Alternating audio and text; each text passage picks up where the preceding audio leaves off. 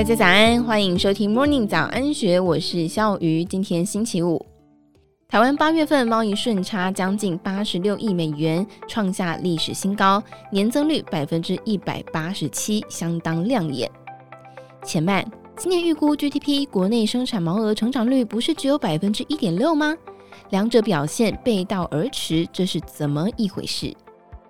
我们很难接受的事实是，过去二十多年来，贸易顺差不再能够促进经济成长了。当年台湾走过殖民主义和世界大战之后，百废待举，急需透过出口来赚取外汇，作为建设住房和工业的资金。然而，从一九九零年代以来，进出口成长与 GDP 成长的关系开始脱钩，甚至追求出口导向型的经济成长，可能是今天让我们陷入匮乏的主因。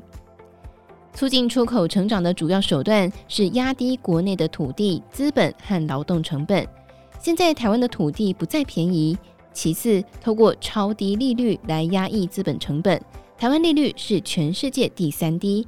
这对社会精英来说是好消息，但是对消费者、劳工或是退休族而言，低利率会降低储蓄报酬率，迫使民众减少消费。最后，在 OECD 三十八个国家当中，台湾的实质最低工资排名倒数第六，低薪阻碍台湾发展强大的内需消费市场，企业被迫转向出口业务，到头来台湾就像是滚轮上的仓鼠，忙个不停却获益有限。那么为什么不减少半导体出口，把资源用来生产更多可以在本地消费的商品和服务呢？让台湾的空气更加新鲜，交通更节能顺畅，以及更高品质的建筑。比方，至少不会让林宅下线，还有不断升级的教育体系。另外，是不是也能够让金融业更加开放呢？允许更现代的金融工具，提高更高的报酬率，也为台湾企业提供更多的长期投资机会。其实，台湾现金充沛，但是资本匮乏，因为利率低又缺乏长期投资管道，以致资金追逐短期的低收益资产，无法转换为长期资本投资。台湾应该寻求一个更加强势而非更弱势的货币。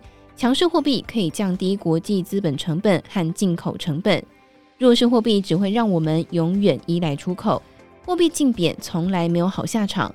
一九九四年人民币巨贬三成之后，九七年爆发亚洲金融风暴，那个时候中国和香港占台湾出口比重将近百分之三十九。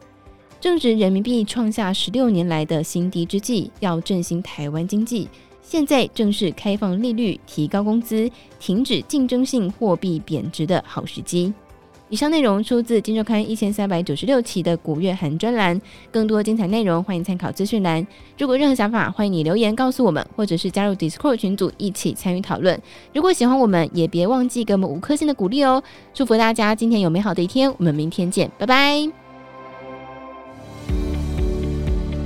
听完 Podcast 节目，有好多话想分享，想要提问却无处可去吗？别烦恼了，现在只要点击资讯栏下方的 Discord 社群平台连接，输入昵称就可以立刻问问题，与主持人互动哦。让我们一起在学习的路上不孤单，等你来加入。